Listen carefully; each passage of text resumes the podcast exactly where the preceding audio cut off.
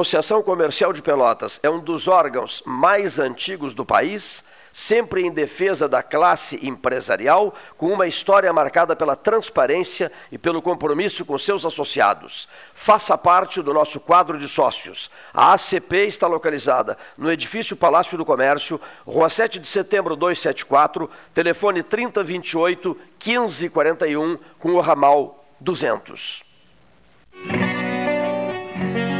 Consciência, dados e união.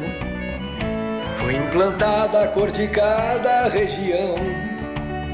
Distanciamento controlado é o nome. Feito assim com a cabeça e o coração. E apesar de tudo que já fizemos, de façanhas até aqui enfileiradas não podemos afrouxar ou baixar guarda, porque vidas precisam ser cuidadas.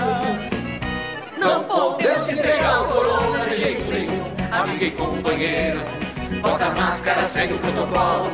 Cuida a gente da região do estado inteiro. Acesse distanciamentocontrolado.rs.gov.br e siga os protocolos da sua região. Governo do Rio Grande do Sul. Novas façanhas.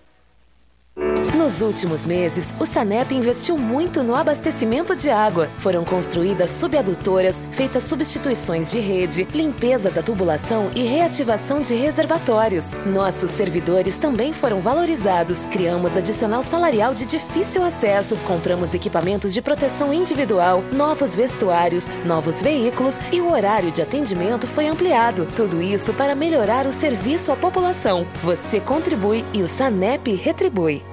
Bom Sul, qualidade em carnes suínas e bovinas. Avenida Fernando Osório, 6959. Telefone 3273-9351. Para fazer o melhor para o meu negócio, eu conto com o Banrisul. Se a sua empresa, assim como a minha, fatura entre 360 mil até 10 milhões de reais ao ano e tem a folha de pagamento vinculada ao banco, você pode garantir o salário dos funcionários por dois meses, com juros de só 3,75% ao ano. Solicite agora pelos nossos canais digitais. Banrisul e você. Nossa parceria faz a diferença. Suba no caixote do Café Aquário para debater a duplicação da BR-116. Na prevenção do coronavírus, precisamos pensar na saúde de todos, principalmente dos idosos. Devemos também lavar bem as mãos com água e sabão várias vezes ao dia, utilizar álcool em gel 70%, cobrir nariz e boca com o braço quando espirrar ou tossir, manter os ambientes ventilados e não compartilhar objetos de uso pessoal. Depende de todos prevenir o coronavírus. Como diz o ditado, uma mão lava a outra. Secretaria da Saúde, Governo do Rio Grande do Sul. A Ecosul está no ranking das cinco concessionárias com melhor índice de desempenho ambiental do país. A boa notícia chega junto com a data que celebra o Dia Mundial do Meio Ambiente. Com essa avaliação, a NTT quer estimular as boas práticas socioambientais. Temos orgulho dos nossos programas de redução do consumo de água, energia limpa, produção de mudas nativas, separação de resíduos, frota sustentável, entre tantas outras ações do nosso cotidiano. Somos Eco. Somos Ecosul. Genovese Vinhos, Delicateces, produtos de marca, a qualidade de sempre. Ligue 3225 7775, Doutor Amarante 526. Visite a sua Genovese Vinhos. Transformar sonhos em realidade. A Life Sleep Comfort chegou para ser a primeira multimarcas premium de colchões da região sul. As melhores marcas mundiais: a americana Simmons, a espanhola Flex, a francesa Epeda, todas em um só lugar. Tecnologia e qualidade internacionais com preço acessível. Life Sleep Comfort. Em Pelotas, na Osório, esquina Voluntários, na Professor Araújo 1458 e no Shopping Pelotas. Ótica Cristal, crediário, cartão ou cheque, a vitrine do calçadão da Andrade Neves. Panemio, alimentos saudáveis e conveniências. Osório, esquina Rafael Pinto Bandeira. Teleentrega 3225 2577. Pelota Negócios Imobiliários, administração, venda e locação de imóveis. Uma nova opção no mercado de Pelotas e região. O profissionalismo que você precisa com toda a atenção que você merece. Pelotaimóveis.com.br, Rua Santa Cruz 1679. Celular e WhatsApp 91 11 7432. Telefone 3227 7077. Pelota Negócios Imobiliários. Não podemos dar trégua ao coronavírus. Com o distanciamento controlado, nosso estado foi dividido por regiões e cores, de acordo com a velocidade do contágio e a capacidade do sistema de saúde. Todo sábado as cores são atualizadas e os protocolos já começam a valer na segunda-feira seguinte. Acesse distanciamentocontrolado.rs.gov.br e siga as orientações. Não esqueça, saia de casa somente com máscara e intensifique a higienização. Governo do Rio Grande do Sul. Novas façanhas. Que você acha de poder escolher como e onde será o seu imóvel próprio? Pela primeira vez em Pelotas, você terá a possibilidade de construir o seu imóvel do jeitinho que sempre quis. Acesse o site www.meuporto5.com e nos conte mais sobre o Porto 5 dos seus sonhos. Ele pode ser seu com valores a partir de 128 mil reais. Porto 5. Conte seu sonho e juntos vamos realizá-lo.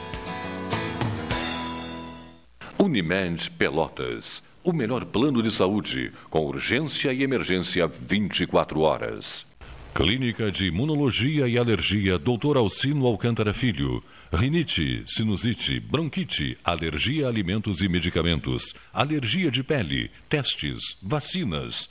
Clínica de Imunologia e Alergia Dr. Alcino Alcântara Filho. Em Pelotas, Rua Princesa Isabel 280 e em Rio Grande, Avenida Portugal 213.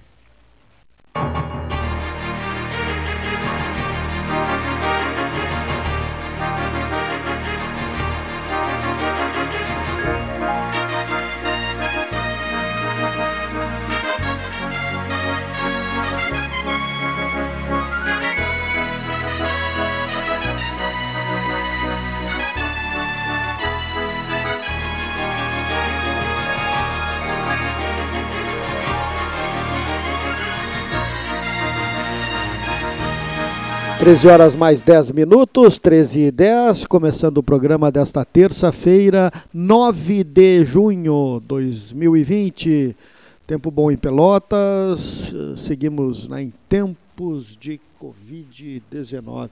119 casos em Pelotas. Né? Mas, como disse a doutora Julieta Fripp, vai falar agora em seguidinho, estamos aí com a, a campanha das máscaras, uma, Uh, e também uh, isolamento no momento certo faz com que a curva de Pelotas, segundo ela, uh, esteja achatada e como ela no início do programa vai participar.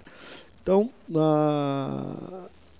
vamos começar hoje com a participação da médica, da doutora Julieta Fripp, da cuidativa da Universidade Federal de Pelotas, né, que chama atenção para o dia D máscara. Bom dia, Cleiton. Então, amanhã será o dia de máscara, o dia de máscara, onde nós, da, da campanha Máscaras Cuidativas, estaremos distribuindo cerca de 10 mil máscaras para cerca de 20 bairros da cidade. Né? Então, é uma ação muito potente que visa, o objetivo principal é chamar a atenção da população que não se pode relaxar. Em Pelotas, temos a grata satisfação de ter a curva achatada, porque precocemente nós estávamos já incentivando o uso de máscara, porque máscara é uma barreira protetiva. Final de março, a gente já estava com a campanha na rua e conseguimos sensibilizar muita gente para o uso da máscara. Então, até, o, até agora, nós distribuímos cerca de 25 mil máscaras e amanhã a ideia é distribuir mais em torno de 10 mil máscaras em diferentes bairros da nossa cidade. São cerca de 20. Só para dar exemplo, nós estaremos na Guabiroba, nós estaremos no bairro Bom Jesus, no Dunas, no Getúlio Vargas, no Navegantes, Navegantes 1, 2 e 3, estaremos no Pestano, nas Doquinhas, no Salso, na Vila Governaço, na Virgílio Costa, na Z3, no Lindóia, Sítio Floresta e Vila Pérez, teremos a, a colaboração da Igreja Luterana aqui de Pelotas, que vai distribuir nessas três regiões, Lindóia, Sítio Floresta e Vila Pérez. Também é, estaremos no, no Jardim Europa, é, no Simões Lopes e também é, distribuindo máscaras para populações quilombolas e comunidades que, que estão fazem parte aí do projeto de segurança alimentar. Então será uma, uma ação muito impactante. Moradores de rua também vão estar recebendo as nossas máscaras. E eu gostaria então de agradecer mais uma vez aí uh, o espaço do programa 13 horas para que a gente possa uh, trazer então boas ações para a nossa cidade, porque a atualização que eu tenho em, ter, em torno da Covid-19, atualização de ontem que se tem da prefeitura, que, que a curva está crescendo, né? são cerca de 120 casos, 119 ontem, porém com 72% 72% de recuperados. Isso é bem positivo, né? A gente mantém a curva achatada, mas nós não podemos relaxar. Então, é isso. Amanhã estaremos com o dia de máscara, que será a primeira atividade é, descentralizada, é, com grande volume de máscaras sendo distribuídos. E o destaque aqui é que nós temos a colaboração de todas as lideranças comunitárias desses bairros. Nós não estamos entregando máscaras aleatoriamente. As lideranças dos bairros articularam para que a gente pudesse chegar lá e fazer essa entrega de máscaras junto. É uma rede solidária. Temos todo esse volume de máscaras produzido por costureiras voluntárias, voluntárias, um time de voluntários que entrega as máscaras, incluindo estudantes, voluntários da cuidativa, né? então muita gente colaborando, o time da logística que faz toda a entrega de materiais, materiais doados também, muitos colaboradores, alguns até captados aí pelo programa 13 Horas mas muitos colaboradores que doam insumos, tecido, elástico, linha e também recurso financeiro para que a gente possa comprar e seguir alimentando essa campanha aqui. A previsão é que a gente siga com essa campanha. Doutora Julieta Frippe, né, aqui no 13 horas desta terça-feira. Mais uma vez a gente recomenda né, que a pessoa deixe correr um pouquinho né, o, a gravação para não dar essa sensação de que foi cortada, né? como aconteceu agora com a doutora Julieta Fripp. O doutor Rodrigo Proto Siqueira, né? vamos a ele agora, aqui no 13. Boa tarde, Rodrigo. Boa tarde, Cleiton, amigo dos 13. Prazer estar de volta aqui. Rodrigo Proto Siqueira, diretor do Laboratório Antonella aqui em Pelotas. Obrigado pelo convite mais uma vez de participar do programa remotamente. É, aqui offline, conversei com o Cleiton, ele me pediu para abordar alguns temas bastante diversos sobre a atual pandemia que a gente está vivendo. Mas, como eu já tive aqui no, no, programa outras vezes, a minha formação é em análises clínicas, em biologia molecular, e não, não me sinto confortável de abordar temas sobre minha formação não é em epidemiologia, então não me sinto confortável em abordar temas de frouxamento de quarentena, novas abordagens terapêuticas ou decisões uh, que levem em conta essas análises estatísticas. Assim, né? Então, eu vou me, me ater a falar sobre os testes, né? como eu já falei aqui anteriormente. Uh, semana passada, nosso laboratório foi referenciado pelo LACEN para a realização do do exame de PCR para o Covid. Então, isso nos trouxe bastante confiança e alegria pelo reconhecimento. Assim, né? Então, hoje a gente pode oferecer o exame aqui em Pelotas uh, com bastante celeridade e estando referenciado pelo paciente não precisa enviar a contraprova de algum caso positivo, o que agiliza bastante a liberação do resultado para a Secretaria Municipal de Saúde. Então, o teste é ele é importante lembrar, né, que esses testes de PCR, teste de biologia molecular que detecta aí o RNA do vírus no, nas mucosas do nariz e da orofaringe, ele é um teste muito sensível, mas ele deve ser utilizado principalmente quando a gente tem ali 4, 5 dias pós-sintomas, que é onde a sensibilidade clínica do teste atinge seu máximo. Assim. Então, hoje a gente utiliza o protocolo do CDC, que é utilizado em vários laboratórios de diagnóstico do mundo. Então, é um teste bem conhecido, assim, com desempenho bem adequado. Mas é importante lembrar o, que os ouvintes os colegas do 13 que para que, que serve o teste, né? Para diagnóstico do, do Covid.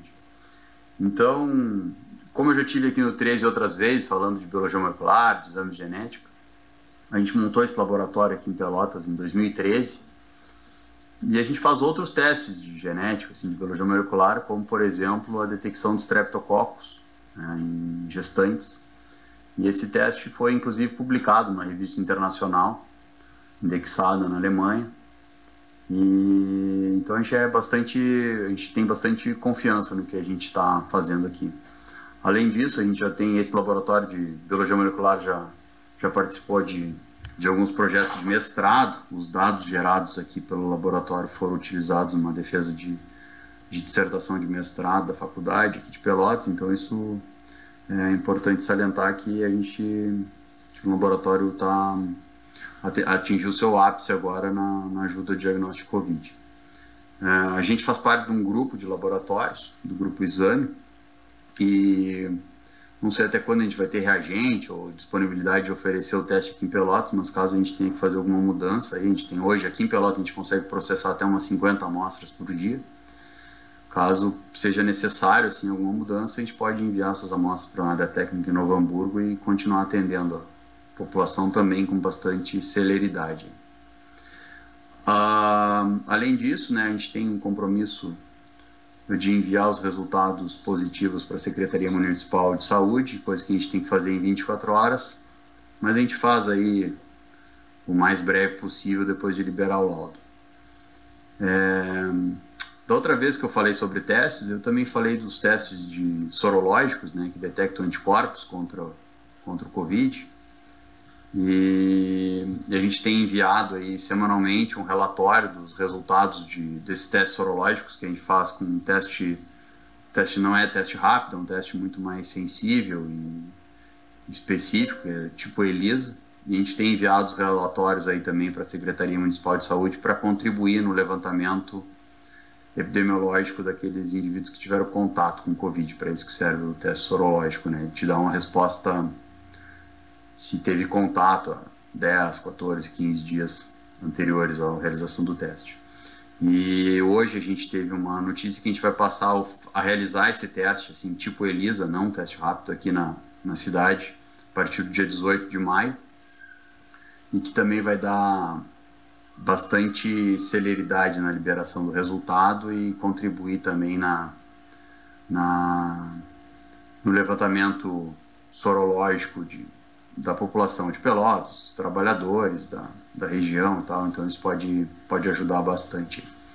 Então, Cleiton, é, não sei se eu atendi a tua, tuas demandas aí mais amplas em relação à pandemia, mas eu me sinto confortável de falar sobre os testes e não sobre decisões mais estratégicas ou epidemiológicas, que eu acho que tem muita gente no estado com bastante conhecimento e capacidade para abordar e discutir esses temas uh, com, bem melhor do que, que a minha pessoa. Então eu fico grato mais uma vez de participar do 13 Horas à Distância, aí, remotamente. Desejo sucesso ao programa e que em breve a gente possa retornar ali os encontros na, na volta da mesa, desfrutando da companhia dos colegas do 13, do, do chazinho e, da, e do bom bate-papo que esse programa sempre promoveu ah, o debate livre, amplo e sem fronteiras. Então, obrigado, Cleiton e colegas do 13 por mais esse convite. Estou bastante feliz aí com, com, o referenciamento do LACEN aqui em Pelotas e, e, e, feliz de ter participado mais uma vez do programa. Um forte abraço e... Senhores, muito obrigado, doutor Rodrigo Proto Siqueira, grande profissional amigo da casa, comentarista do 13. São tantos os comentaristas do 13, isso me deixa muito contente. Eu hoje conversando com dois amigos meus da cidade de Rio Pardo, temos que limpar o rio, hein? Deixar o rio transparente. Não está transparente o rio. Está pardo. Eu, eu até confessei para um deles.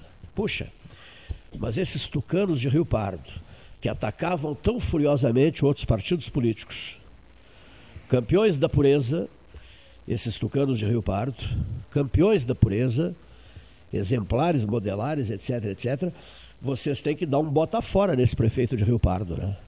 Porque esse desvio de 15 milhões para passar água nas ruas de Rio Pardo, sem o produto, digamos assim, dedetizador, higienizador, e mais a compra de equipamentos vencidos, é algo profundamente lamentável, constrangedor, e é uma safadeza administrativa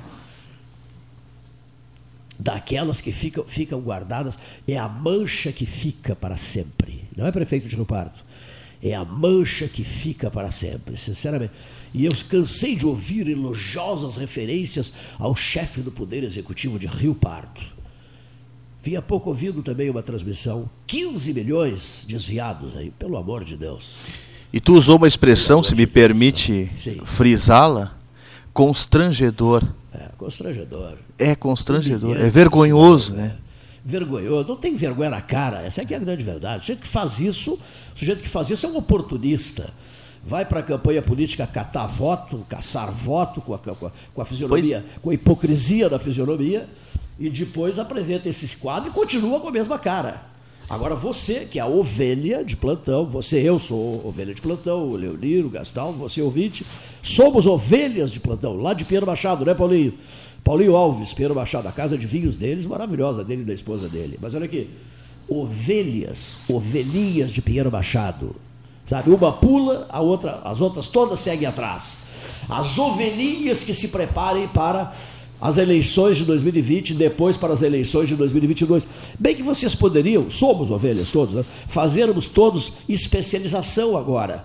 Nesse período de, de pandemia, fazermos uma especialização em safadeza, não a nossa, safadeza dos outros.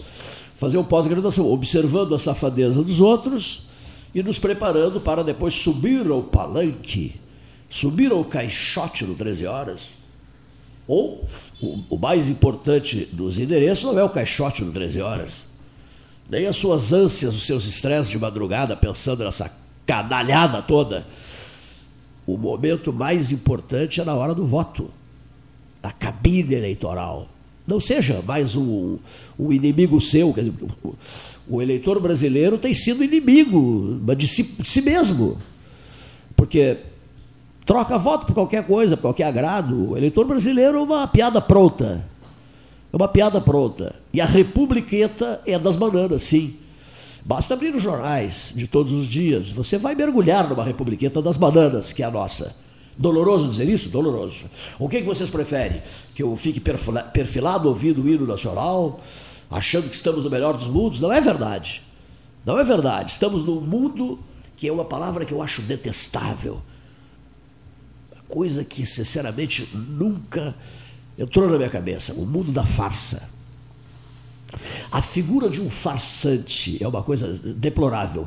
Um farsante político, um enganador político e os anjinhos caem fácil nesse conto, né, Gastão? Caem fácil, fácil. Sujeito se ajeita todo, demonstra que fará maravilhas, que isso, que aquilo, que aquilo outro, e o otário do eleitor, que é o senhor e que sou eu, que é a senhora que me ouve, somos assim, infelizmente somos assim, né? bonzinhos.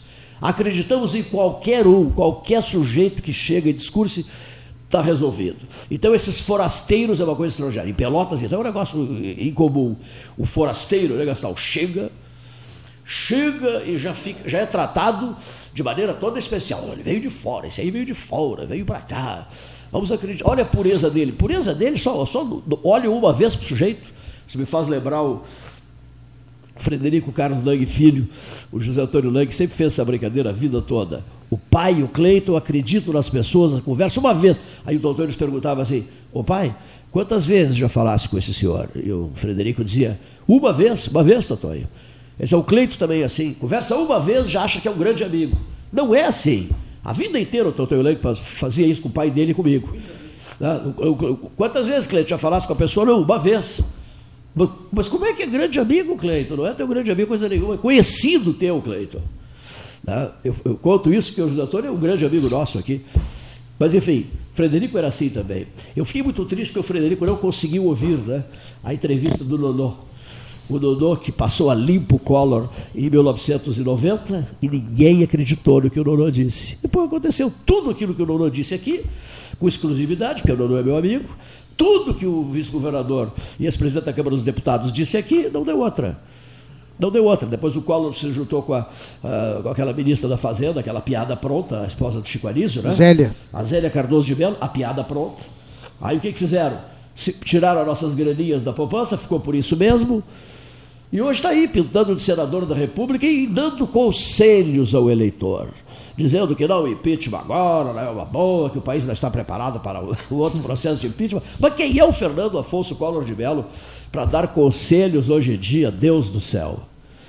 É o país muito... absorve tudo muito tudo, facilmente, tudo, né? Tudo absorve tudo. Consagra, consagra mediocridades, Gastão. Ah. Esse episódio que a gente está vivendo agora da alteração dos números, isso tem um protocolo internacional. Isso, isso é uma coisa que tem que ser respeitada pelo, pelo, pelo protocolo da Organização Mundial da Saúde. Por quê? Porque os países eles têm relações comerciais, têm relações de viajantes entre eles, e tem que haver um mínimo de, digamos, segurança claro. na, de, de higiene. Nós, de respeito a nós. Um brasileiro que vai para a França, por exemplo, ele, a França vai confiar que aqui no Brasil é. há um tratamento uh, padrão, assim como há lá na França. O que, que, vai acontecer com isso? A alteração, você perde a confiabilidade, Total. você perde a credibilidade. Esse é o problema. Você entra no rol da Venezuela, da Coreia do Norte. O que, que vai acontecer? Quando um brasileiro vai precisar ir à Itália fechar um negócio, os caras vão negado. Por quê? Porque então, você está fora, você não sabe, não, não, não sei, não, não sei o que está chegando aqui. Entendeu? Por isso que no, nos aeroportos, nos portos, nas uh, fronteiras, há cuidado com aqueles transportes de bens perecíveis. É, não você não pode trazer um. Não pode perder a credibilidade. Então, você é, perde a credibilidade. Paulo, a credibilidade coisa. é baseada num protocolo internacional. Agora o Ministério da Saúde está rompendo com isso, está querendo criar um novo tipo de Tá Puxa, aí cai em descrédito. Está com o ministro provisório, é, numa então, hora dramática. Está com então, o ministro é uma coisa muito séria o isso. O presidente não precisa de inimigos. aí as grandes redes de TV de fazem um pool, um consórcio, e dizem, não, nós vamos fazer nós para passar as informações. Mas o que a gente precisa é de informações oficiais. Agora, cá entre nós, campanhas de TV também, a gente sabe, estão desesperados por dinheiro, né? E TVs que estão avançando o sinal, né? Demais, tá demais. demais, quer dizer, demais, meu demais. Deus do céu, está demais. A gente pode ter mil e uma restrições a esse atual momento, o ministro da Saúde, que não tem nada a ver com saúde, não. que é um general, é, enfim, que não, não é especialista, numa hora dramática, dramática, não, não vou usar a expressão dramática, mas numa hora é, de profunda. A, a, é, puxa, vem palavra, vem palavra. Numa hora de profunda angústia. Ah. Né? Profunda angústia, porque o cenário já não está tão cruel como estava, né? Sejamos honestos também, né?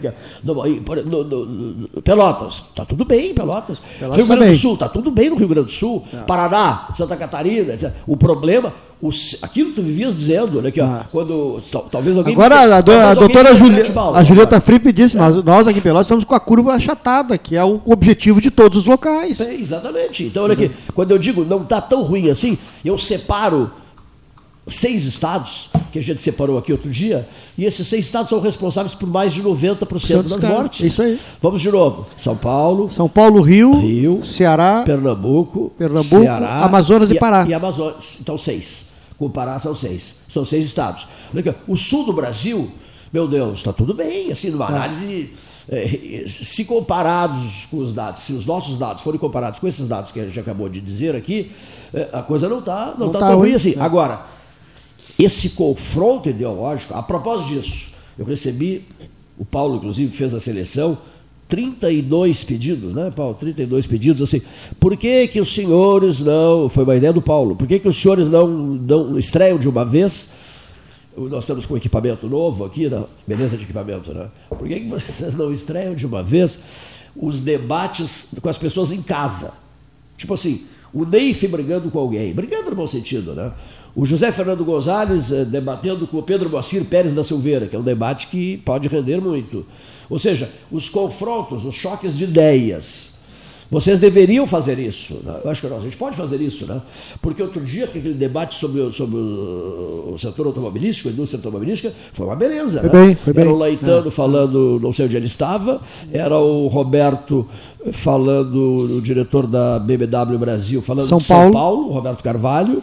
Estavam aqui conosco, O, estava o Furtado, o Aldir Furta- Furtado da Uvel. da UVEL, o Semarino Dávila, tu e eu, né? Ah. Foi um rico debate, né? Foi um debate maravilhoso. Então vamos começar a fazer isso, a ouvir, a cruzar linhas. né? Eu acho que devemos cruzar linhas. Mas só para destacar uma outra coisa aqui. Eu, eu vou ser cruel agora, mas eu preciso ser cruel. Olha aqui. ó. O sujeito me mandou lá de Lisboa uma publicação do jornal eh, Correio da Manhã, com uma fotografia. O lugar é belíssimo do município, do município não, de um país chamado Butão, tá?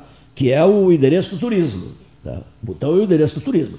Eles estão com, com o turismo desativado e já fazendo reuniões, reuniões, reuniões e estudos para reativá-lo a 2 mil por hora, tão logo passe, segundo o senhor Osmar Terra declarou, não sei se acompanhasse a reportagem, em, em junho acaba essa pandemia, diz ele.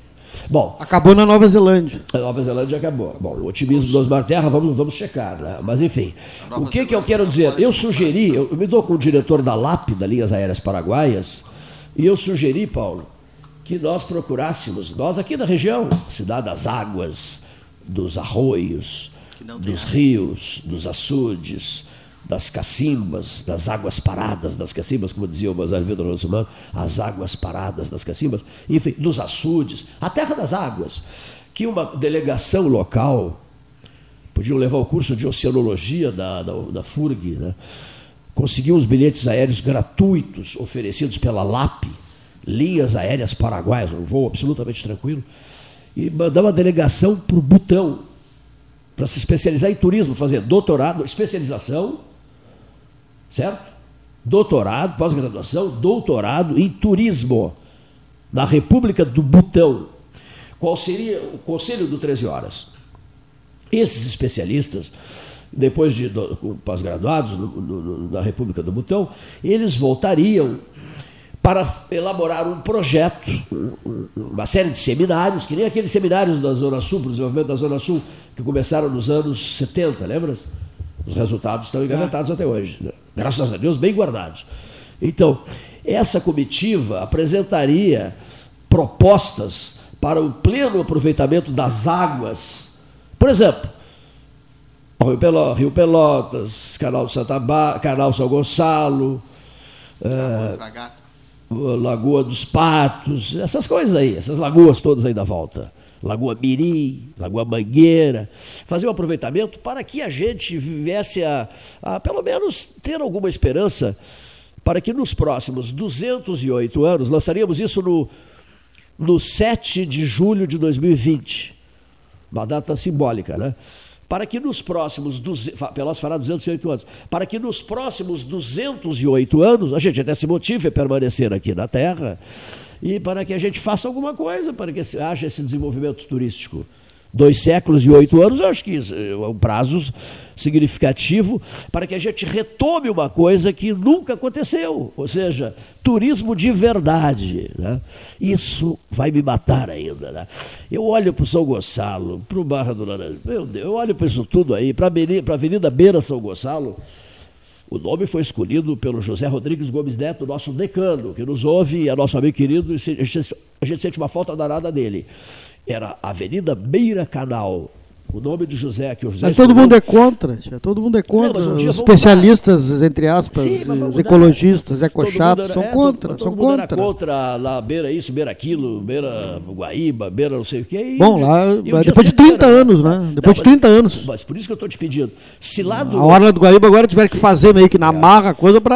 Lá levou 30 anos, é isso? Aqui vai levar 208. Não vem cá. Eu acho que dos- nos próximos 208 anos, faça a continha aí para mim, o especialista em, em pombos, viagem de pombos. Que, se- um que especial- aqui se prioriza o pombo e- em detrimento das pessoas. É, é verdade. Não, mas tem que ser. Um passarinho vale mais que uma vida humana.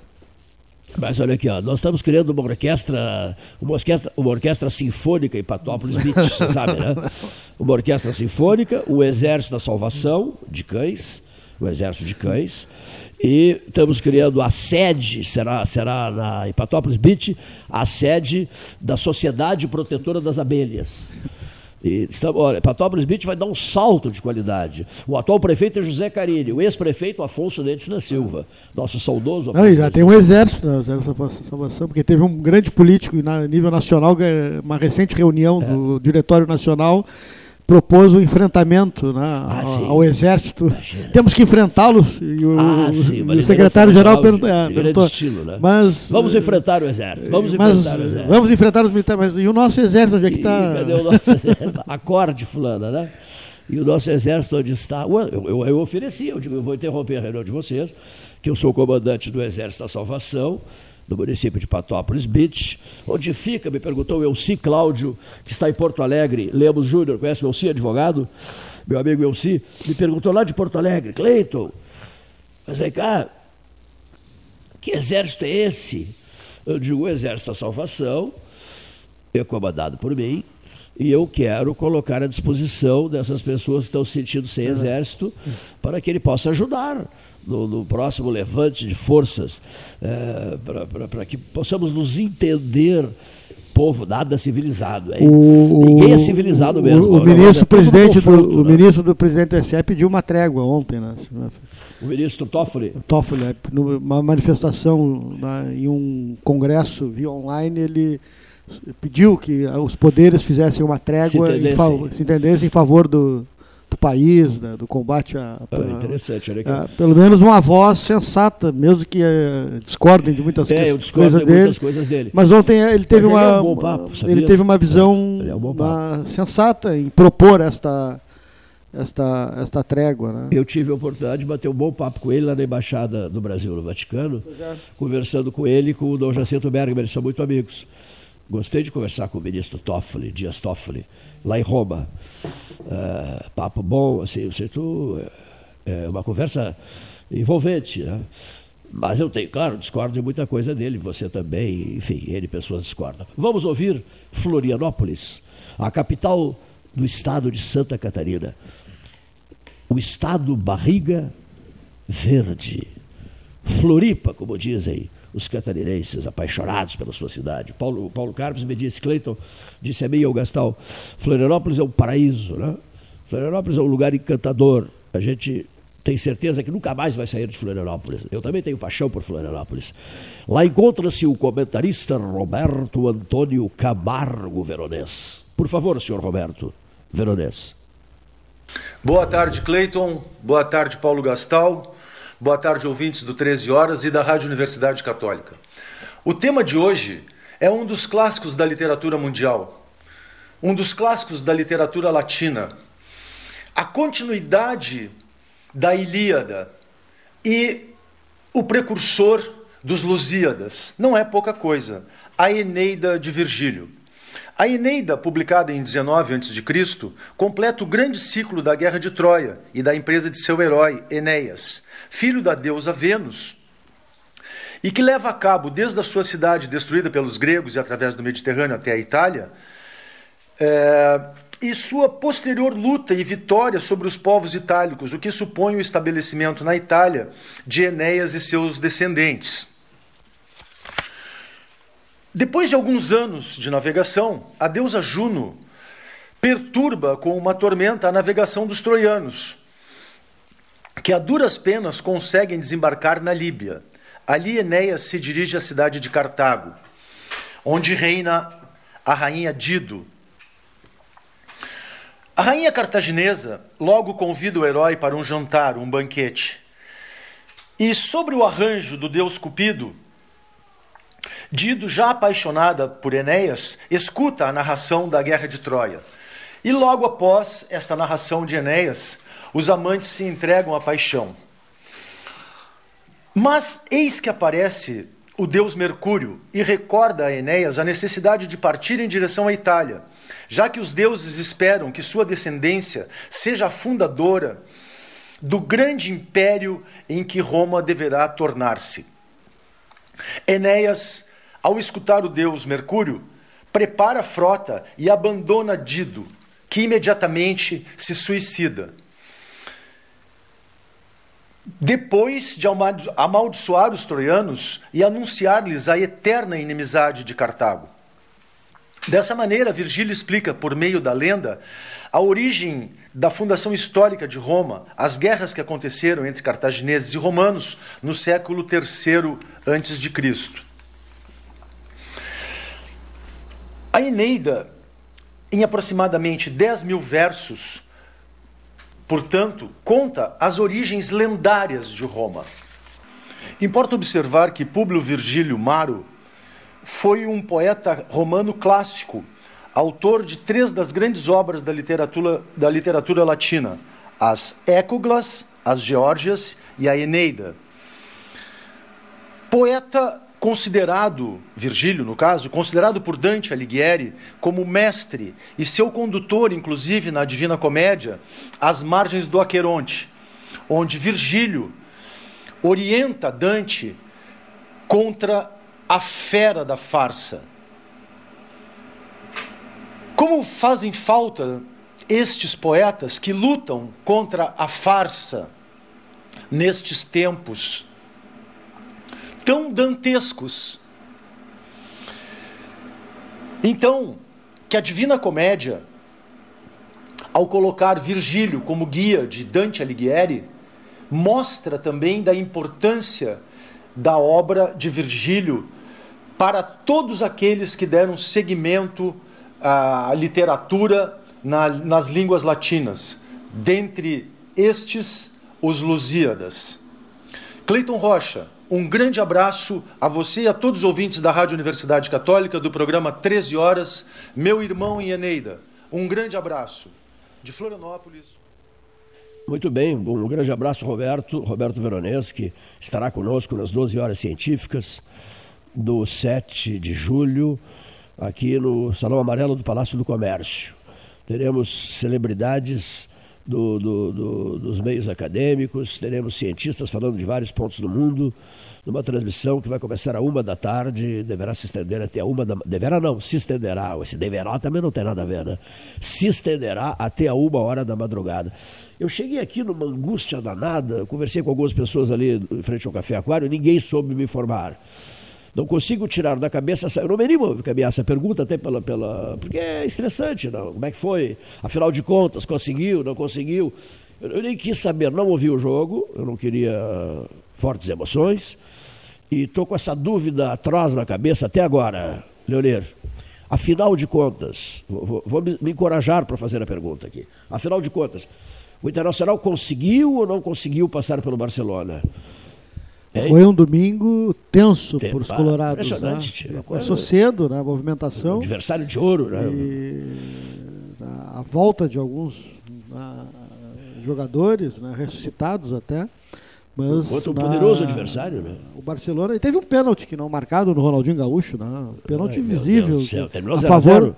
Não, o Inter venceu por 1 a 0. O Inter ganhou do Barcelona. Foi campeão do mundo. Tu tá brincando? Gol de Gabiru. Ah. Aquele guri de Bagé? E, que depois passou pelo Guarani de Bagé. Meu Deus do céu, eu morro e não vejo tudo. Bicampeão mundial. Mas que barbaridade, rapaz. O Inter passou pelo Barcelona domingo? Passou, passou. Muita dificuldade. E teve foguetório no Rio Grande do é, Sul? Teve, foi um. Carreatas, passeatas, foi uma. Que coisa comovente, rapaz. Eu estou desde domingo nessa tortura. Hoje é uma terça. Digo, meu Deus, vou perguntar. Nem me animo a perguntar, fico assim, fico envergonhado. Não é envergonhado, fico com, medo de, de ouvir uma notícia ruim. Mas que coisa, rapaz. Bom, falei notícia ruim, há uma notícia ruim. O abate, né, Paulo, de, de bovinos no interior do município, é, cenas horrorosas, eu recebi os vídeos que me foram repassados pelo vereador Éder Blank, tradicional frequentador da mesa 13 horas. E aí eu não teve dúvida, ele mandou uma mensagem preocupadíssimo que está. Eu digo assim, amigo Éder Blank, por gentileza, em tempos de pandemia, o senhor ligue o seu celular, grave, desabafe e passe para o meu celular esse desabafo. Assim, à distância, o senhor subirá no caixote e dará o seu contundente recado Faça isso, por gentileza, vereador Éder Blank. Boa tarde, Cleito. Boa tarde, os ouvintes do programa 13 Horas. Aqui é o vereador Éder Blanc. Cleito, venho, venho essa tarde te relatar o que está acontecendo na zona rural. A zona rural está tá clamando, está pedindo socorro por segurança. Quarta-feira passada foi abatido dois, dois novilhos, dois, duas reis, foi abatido aqui no sétimo distrito por abegiatários, no Rincão do Andrade, sétimo distrito, na família Peverada. Na mesma noite, foi tirado quatro janelas de alumínio de uma residência lá, que os mesmos que levaram a carne, que fizeram o abigeato, levaram as janelas também. Isso aí foi na quarta-feira passada. Na sexta-feira passada, também no sétimo distrito, fizeram a limpa num salão de comunidade, comunidade São, São João da, da Municipal, ali no sétimo distrito. Levaram um freezer e tudo que cabia dentro do freezer levaram. Levaram torradeira, litificador, uh, fritadeira elétrica, uh, várias coisas pequenas, uh, pequenas coisas que a comunidade usava nas festas. É, tudo que tinha, que cabia dentro do freezer, eles levaram. Isso foi na, na noite de sexta-feira, passada também. No entanto, a gente está correndo atrás da polícia, correndo atrás da, da Brigada Militar, Polícia Civil, todos eles estão empenhados em, uh, em desenrolar o caso. Polícia Civil está trabalhando fortemente né, nessa situação aí uh, com a investigação. E aí a gente está também ajudando aí a nossa patrulha rural, que é da Guarda Municipal, que está precisando, que está aguardando para formar o nosso grupo da, da Patrulha Rural da Zona Rural, que tinha um grupo lá que trabalhava uh, 24 horas logo que iniciou. Uh, então, através do, do Samuel, que é o secretário de Segurança, Samuel uh, Ongarato, eu tive conversando com ele ontem e eles estão aguardando para que consiga os portes de arma para 27 GM que entraram os novos. E aí vão fazer, uh, vão completar esse grupo da zona rural para poder voltar a trabalhar às 24 horas, para ver se a nossa zona rural uh, fique um pouco mais tranquila pelo menos.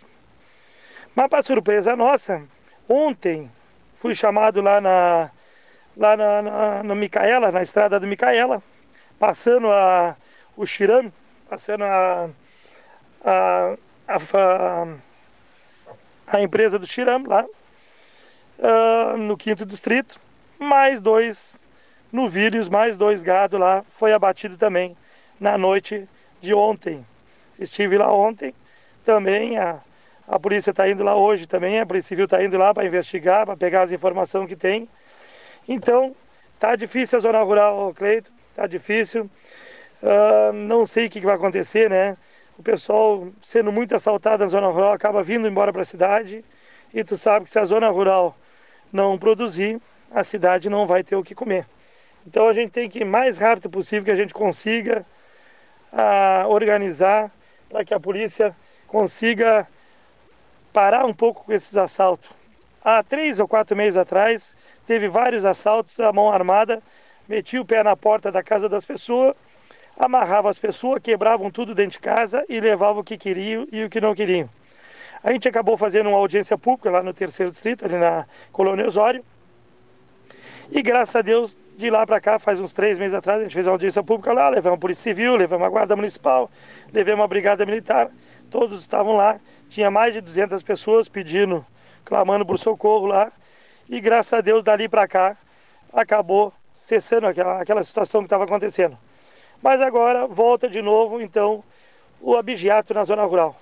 Abigeato e o roubo, e alguns roubos também, assim como levar a janela toda da, da, dessa casa. Então era isso aí que eu vinha para relatar para ti hoje, Cleito, e dizer que amanhã a gente tem uma. Eu tenho também amanhã uma reunião com o Coronel Facim, às 15 horas, no, no, no comando da, da Brigada Militar, e para a gente discutir a situação também, porque a Brigada Militar também tem uma patrulha rural na zona rural. Tem a patrulha rural da Brigada Militar, tem a patrulha rural da GM, da Guarda Municipal. Então são duas patrulhas que nós temos. Então nós tem, temos que acertar com eles, pelo mínimo, todas as noites ter alguém na zona rural trabalhando. Porque não adianta botar um dia sim, um dia não, um dia tem, outro dia não tem. Então, pelo menos todas as noites tem que, tá, tem que ter alguém na zona rural. Então, acho que era isso aí, Cleito. Trabalho bastante pela zona rural, também trabalho bastante pela zona urbana.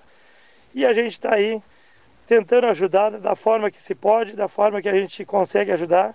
E se tiver que ir a Porto Alegre para a gente conseguir a liberação desses, desses uh, porte de arma junto à Polícia Federal, a gente vai ir a Porto Alegre também para pedir que seja, implorar que seja, seja liberado esses portes de arma para que esses 27 GM consiga trabalhar tranquilo já na, na patrulha rural, também na zona rural. Tá bem, Cleiton? Uma boa tarde a todos, uma boa tarde aos ouvintes e obrigado pelo convite de poder participar.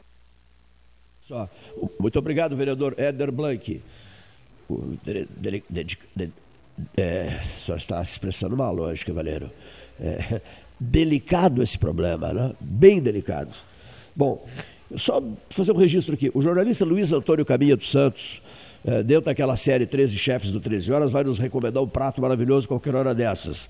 É, realmente, eu já recebi a receita, é esplêndida. E pedi ao Henrique Mascarenhas de Souza, prezadíssimo amigo, que ensinou a preparar um prato à base de siri. Uma, ei, Gastaldo, uma muqueca de siri. Tu conheces bem o Henrique, né? O Henrique Mascarenhas de Souza foi extremamente atencioso com a mesa 13 horas. Eu fiz um apelo ao Henrique. Eu digo, olha Henrique, é, por, por, por WhatsApp, essa muqueca eu preciso receber essa receita. Não é não para mim, porque eu sou vegetariano, né? eu quase não me alimento. Enfim, é uma maçã, um copo com água e limão, um caldo de limão e deu. Mas para os ouvintes do 13 Horas, tens o Henrique aí, Mascarenhas de Souza? Henrique Mascarenhas de Souza, achei fantástica a maneira como ele foi receptivo. Pode contar comigo. Vocês são a turma do 13, podem contar comigo. Eu digo assim, Henrique Mascarenhas de Souza, nós precisamos de ti também para que se te tornes um dos 13 chefes do 13 Horas. Ouçamos Henrique Mascarenhas de Souza. Bom dia, Cleito. Aqui é o Henrique Mascarenhas de Souza.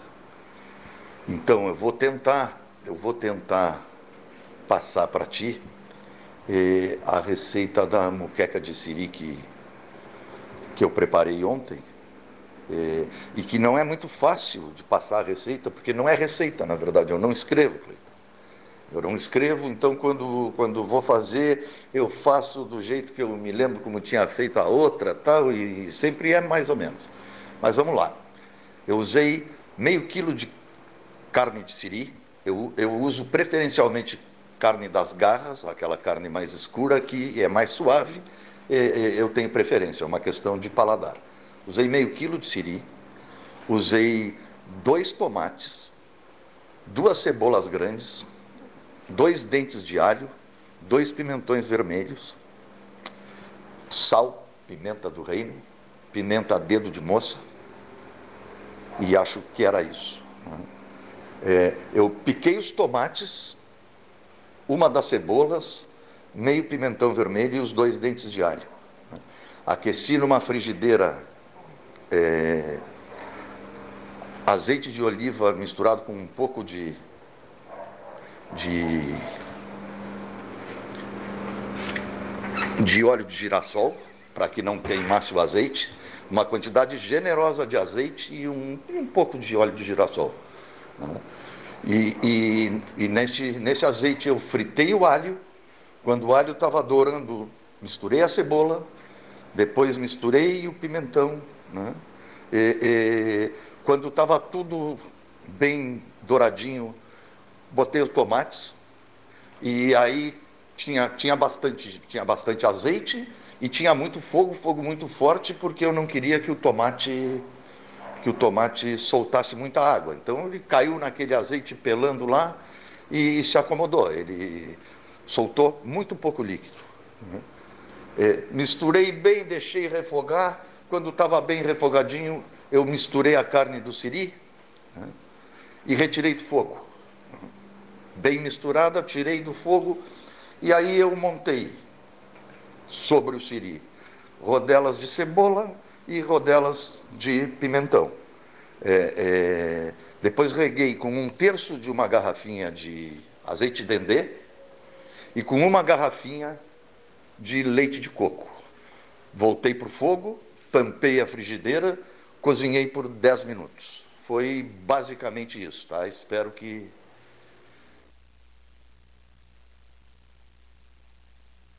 Muito obrigado, querido Henrique Mascarenhas de Souza. O senhor já saboreou esse prato? Uh, uma boqueca, uma boqueca de siri? Já, gosto muito de siri. Pastel de siri, tem Eu também o também. escondidinho de siri. Mas o que eu mais gosto é o siri na casca, que vai com forno e aquele, É aquela, aquela farinhazinha por cima O que deixa siri- O crocante. siri na casca, por exemplo, do, do, do trapiche do Carecão, Gastão, do Carecão, é dos deuses. É, o dos siri deuses. desfiado, né, com molho. Nós temos um grande amigo aqui no 13 Horas, que, ele é siri, né? ele é um siri. Ele não abre aquela mão por, por nada nesse mundo. né? Bom, depois da fala do, do Henrique Mascarenhas de Souza, aproveitando o embalo. Não, não, mas ele não, não passou a receita ainda. Os 13 chefes do 13 Horas: Fernandinho Manta, Restaurante Chu, a dona Rose Clube, da confeitaria Paris, 15 com 7, esquina da Rua do Poço, cozinheira de mão cheia. Outro chefe de cozinha, o Márcio Ávila, o senhor chefe de cozinha, ele prepara um filé ao molho mostarda, seu Gastal, ali perto do Panemil, no restaurante Bistrô Pelotense, que é de tirar o chapéu para esse, esse filé ao molho mostarda. Falando em molho mostarda, é, o, o- não foi o filhinho não quem, quem fez o molho mostarda do Bavária do, do- do passado, não foi o filhinho. É, o Louro, o Louro que está aí andando Isso. por tudo e tal, o nosso amigo Louro, prepara o famoso Filé com molho de mostarda. porque esse papo está na rede social e ninguém, ninguém nem consegue achar uma solução. Álvaro Halper, lá, em- lá em Santa Catarina, olha aqui, ó. Por exemplo, o Álvaro Halper. Porque a mostarda, a mostarda, a mostarda do Bavária é uma coisa. Para se comer com croquete, com salsicha boque, isso é uma coisa. O molho de mostarda que vai no filé é outra coisa. É outra, não é? Ah, então é bom saber isso. O Não. molho é outra história. É outra história. Não, não- se bota a mostarda em cima Sim, do filé, até porque a mostarda ela é picante, né? Ela é forte, Obrigado né? pela dica, eu não sabia. Então, Olha aqui, ó. é, são duas coisas completamente Distintas. diferentes, O que eu estou né? querendo, e todos estão querendo pela rede social, Paulo, é, o, é, o- é- é a mostarda mostarda, que ela Isso. você passar do salsicha. Isso. do- do- Você compra a salsicha boque, aquela, É, para tomar com uma É cerveja, entendeu? É, com pão preto, né? você pega o pão Isso, preto, pão- é, preto, é aquela mostarda. É Aquele nosso mostarda amigo- forte que se bota umas gotinhas, né? geralmente pegar os, o Bavária usava a mostarda Hammer, Isso né? mesmo. que é a melhor. E se bota os pinguinhos né?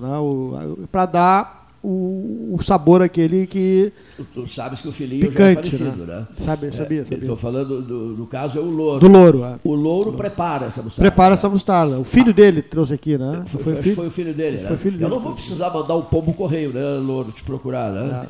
Tu- Louro, mas ele sumiu, o Louro sumiu. Qual é o teu telefone, Louro? Vamos ver se esse troço funciona aqui. Louro, qual é o teu telefone? Louro, qual é o nosso aqui, Dá Gastão? o pé, louro. 3307-0313. 3307-0313. Eu tenho louro aqui. Louro, todo mundo quer comprar essa, essa mostarda do Bavária e não consegue falar contigo. Tu subiste, viajaste, estás, via, foste ao, à República do Butão fazer pós-graduação em turismo? Também não? Louro, Turismo. por favor, te Turismo manifesta. culinário? Hein? Turismo culinário? Turi- turismo culinário pela LAP, pelas asas da LAP, Linhas Aéreas Paraguaias.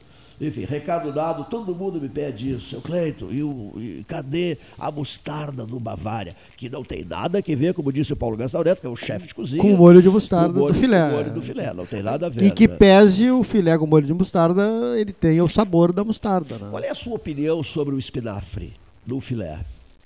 O espinafre ele tem que estar acompanhado, né? O filé com O molho de mostarda, a aquele parte, que você né? fala que eh, eu tinha um prato que se servia no restaurante essencial, né? que era também receita da dona Geni, que eh, fazia a Cláudia Beresdorf também, é o filé moscovita, que é um filé com molho de, de, de espinafre, mas levava né, o, as, o, o caviar, aquele, não é o caviar esse caríssimo, é um caviar que tinha no supermercado de boa marca que se misturava um pouco, um pouco, deixava, deixava ele um pouco cinza, assim, era o verde com o preto do caviar. eh, e o creme de leite deixavam, né, faz- faziam esse molho que se chamava filé moscovita. Esse molho de, de, espinafre, ele, ele vai misturado com, com os temperos, esses, com o creme de leite, com a pimenta, com o, o, o caviar, que vai por cima do filé. Então, era um filé muito, muito concorrido, tinha muita saída, assim como o de mostarda e o filé à Punta del Este. O filé à Punta del Este já é um filé que leva só o molho de pimenta preta, que quando o filé é frito na chapa, você pega a pimenta de bolinha, essa, mas tem que ser o moedor, ela é moída na hora, e vai fazendo o molho do filé com o próprio na, caldinho que sai da, na, na, na fritura. Geralmente se tinha a chapa bem quente e o filé, como ele é redondo, né, mais ou menos na união de, de, de, dos quatro dedos, né, os dois né, indicadores, os dois polegares, ele tinha uma altura mais ou menos de 4 centímetros e se colocava uma lata de, de uma lata por cima né, para ele ficar crocante na sua, no seu exterior e bem suculento e quase quase mal passado por dentro. E aquele molho que ia saindo se botava a pimenta preta e depois se botava por cima, né? Pimenta era um preta, moída na hora, moída na hora. central, né? Ah. Mas era um filé, é um filé que para quem gosta da pimenta preta, né? Tu concorda? Que, que é para mim a mais saborosa. Eu também considero a preta, e a, eles têm a branca também. também tem a branca. E a moça fica moendo na hora ali. Você né? não, o bom é moer na hora de fazer o prato, né? Que é ali o que está dentro da pimenta que dá aquele gostinho. Assim, o bom é moer na hora em casa. Em casa. Não, é, não é, ali no mercado. Não, mas é, ali. É. é comprar a pimenta preta em bolinha e, e moer na hora. Tem o moedor, aquele que. Moedorzinho. na hora, né? Na hora, faz. Agora a pimenta dá um toque todo especial, né? A pimenta, ela, ela para quem não para quem não pode comer sal, que tem problema já de pressão, geralmente substitui. Quem, a pimenta eh, substitui alguns ingredientes. Tem gente que substitui por, por, por limão, né? Por limão, por salsinha, a salsinha verde, aquela também. Tira o ah, sal e põe sal. a salsinha ou limão. Eu não uso sal, por exemplo. É mesmo? Eu não uso sal na, na, na não uso sal. E usas, e usas açúcar no café? No café uso, uso, uso açúcar. Que bom poder fazer, é. falar sobre essas coisas. É. Né? Hoje a culinária preenche espaço, né? Sim, o tempo das é, pessoas. Né? É, as pessoas estão fazendo. Né? Principalmente na mais. pandemia. Eu lendo né? ontem na, numa, na Zero Hora uma casa de carnes de, de Porto Alegre aumentou a venda em 80%. Essa quarentena aí fez todo mundo retornar. É, o pessoal está cozinhando muito, né? Aos princípios culinários. É, exatamente. Né? Fazendo receitas. Pai, eu te mandei o um prato, Gastão. É. Risoto de cogumelos. É. Te mandei o prato, risoto de cogumelos. Do Luiz Antônio Cabinha. Ele disse que anunciará ao vivo, mas eu te mandei o prato, a receita toda aqui, mais a fotografia Risoto do prato, de cogumelos. Do prato, do prato preparado. Ah, eu vi, eu vi, eu vi. Eu espetáculo de é, pratos. Espetáculo de pratos. Vamos cumprimentar duas pessoas. Idemar Bars. Idemar Bars está, está comemorando hoje 45 anos, é isso? 45, aqueles descontos tradicionais que a gente dá aqui, da Leonino. Desconto aquele das vezes de 10, de 15 anos e tal. Aniversário do senhor Idemar Bars, vice-prefeito de Pelotas, meu companheiro de viagem à Europa, no 1990. Transmissões históricas do Sistema Berlim Livre de Rádio, SFB. Né? Transmissões marcantes da devolução, em 89, em novembro de 89, devolução de a devolução não, a derrubada do Muro de Berlim e depois as eleições gerais da Alemanha reunificada. A antiga ocidental com a antiga oriental. Sistema Berlim Livre de Rádio. Fries Berlim. Meu Deus. Idemar Bars. Não esqueça daquela jornada, Bars. Cumprimentos pelos teus. Não são 45, né? Mais um pouquinho, eu acho. 46. Né? Grande abraço, Bars. E cumprimentos ao professor Oscar José Magalhães, também aniversariante do dia. Professor de Direito, vice-diretor da Faculdade de Direito da Universidade Federal de Pelotas, um grande amigo meu de uma vida inteira. Fiz de tudo, da década de 80, de tudo, para convencer o Zezé, nosso amigo Zezé, Oscar José, a concorrer a prefeito de Pelotas. Ficou furioso comigo. Eita, não, não, o negócio não é esse, para com isso, para de insistir. Eu comecei a chamar, a convocar o candidato, o pré-candidato.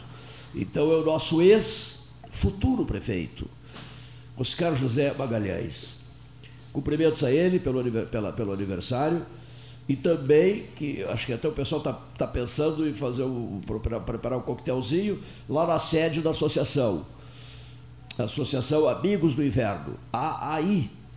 O coquetel pelo aniversário do seu presidente, da Associação Amigos do Inverno, evidentemente, será realizado às margens do São Gonçalo, a partir das 5 da manhã, amanhã.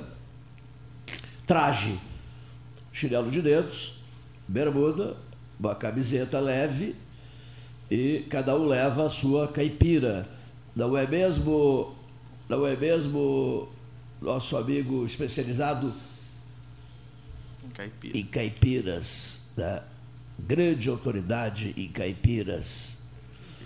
Ah, meu Deus do céu, grande, mas bota grande autoridade em caipiras. Caipiras que estão agora, Zicagem Cromar, Caipiras que estão Odilon agora. Ribeiro. Odilon, Odilon, Odilon Ribeiro. É, caipiras que estão agora é, não mais em Canguçu. É que, o, é que o Odilon é especialista em caipiras feitas, produzidas ali, manufaturadas, com a tradicional e, cachaça. Cristal. Que, isso. Agora, do cristal. É. Olha aqui, outra coisa.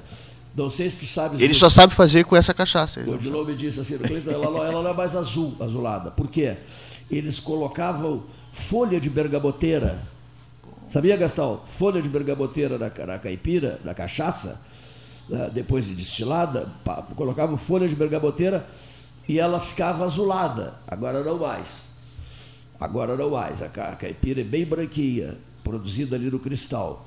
O Odilon me ofereceu quatro, me perdoe que eu estou um pouquinho ruim agora, é, me ofereceu quatro garrafas muito bonitas, uma embalagem de madeira belíssima, da Azulzinha de Canguçu, a cachaça famosa do município, que agora pertence ao município de Cristal.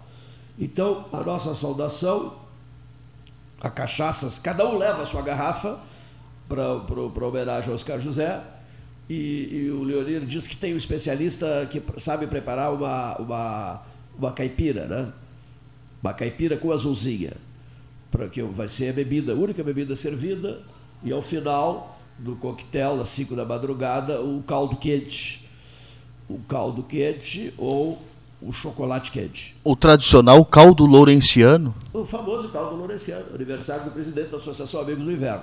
O ex-presidente aqui, da, da, nossa associação, nós, nós valorizamos muito os ex-presidentes. O ex-presidente Hélio Freitag, por exemplo, será recebido com banda de música, pompa, circunstâncias. Ah, mas é ex, não é mais, não é mais, mas conosco o ex vale uma barbaridade. Aliás, na minha vida, o ex vale uma barbaridade. É impressionante isso, né? Passaram por mim dezenas de pessoas. E se aproximaram muito de mim quando se transformaram em ex. Ex isso, ex aquilo, ex ex-prefeito, ex-reitor, ex não sei o que mais, olha aqui, ex-vereador, ex-deputado. Impressionante, né? Eles passam assim a. Puxa, mas o 13 horas é um ambiente tão bom. Eu agora sou ex. Eu vou me sentir em casa no 13 horas. Decolam, um dia se tornam ex alguma coisa. Né? Em 42 anos, você não imagina o que já passaram de pessoas por aqui e que retornaram ao seio da família. É uma coisa espantosa. E nesse momento de quarentena e pandemia, onde a gente mantém as janelas abertas aqui, é. que perigo, né? Muitos decolaram por essa janela. Que momento perigoso, né? Outro dia alguém me disse, por que, que você, ouvindo certas coisas que você costuma ouvir no 13 horas, por que, que você não se joga da janela do sétimo andar? Aí um camarada que tem, tem simpatia por mim, pelo menos foi isso, não, foi lá deu um abraço no camarada. E o sujeito disse assim, mas me permita uns minutos antes telefonar para os bombeiros, porque eles têm uma rede de proteção, que eles estenderiam essa rede ali na 7 de setembro, ali embaixo, e o camarada que se jogar daqui, ou eu, ou qualquer outro, que se jogar daqui, cai nessa rede. Ou seja, sobrevive, né, Gastão? Sobreviverá. Outros ingênuos da política, muitos deles já vieram aqui, essa é uma brincadeira histórica do 13 Horas. O sujeito diz uma bobagem monumental ao microfone. O Freitas é que lançou isso, lembra, Paulinho? E diz assim, por gentileza, senhor, não, não, não abre aquela janela ali, não deixa aquela janela aberta, porque esse aí é anjo. Se deixar a janela aberta, ele sai direto no seu voo aí, sai voando direto, né? Isso é anjo, sai voando direto. Lembra disso?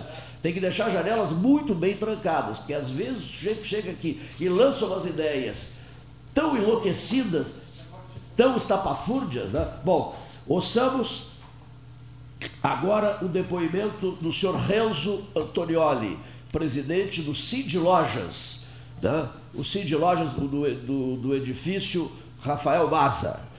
Renzo Antonioli. Olá, Cleiton, tudo bem? Uh, conversar com você, com os teus ouvintes aí do 13 Horas, sobre a situação do comércio uh, hoje na nossa cidade, que é bastante preocupante. As vendas não atingiram, uh, mesmo com uma perspectiva baixa que tínhamos na, na reabertura do, do comércio, uh, mesmo esperando pouco, as vendas estão aquém desse pouco ainda. E isso está nos preocupando muito, porque as demissões continuam ocorrendo. Né? Nós já passamos de duas mil demissões no comércio de Pelotas.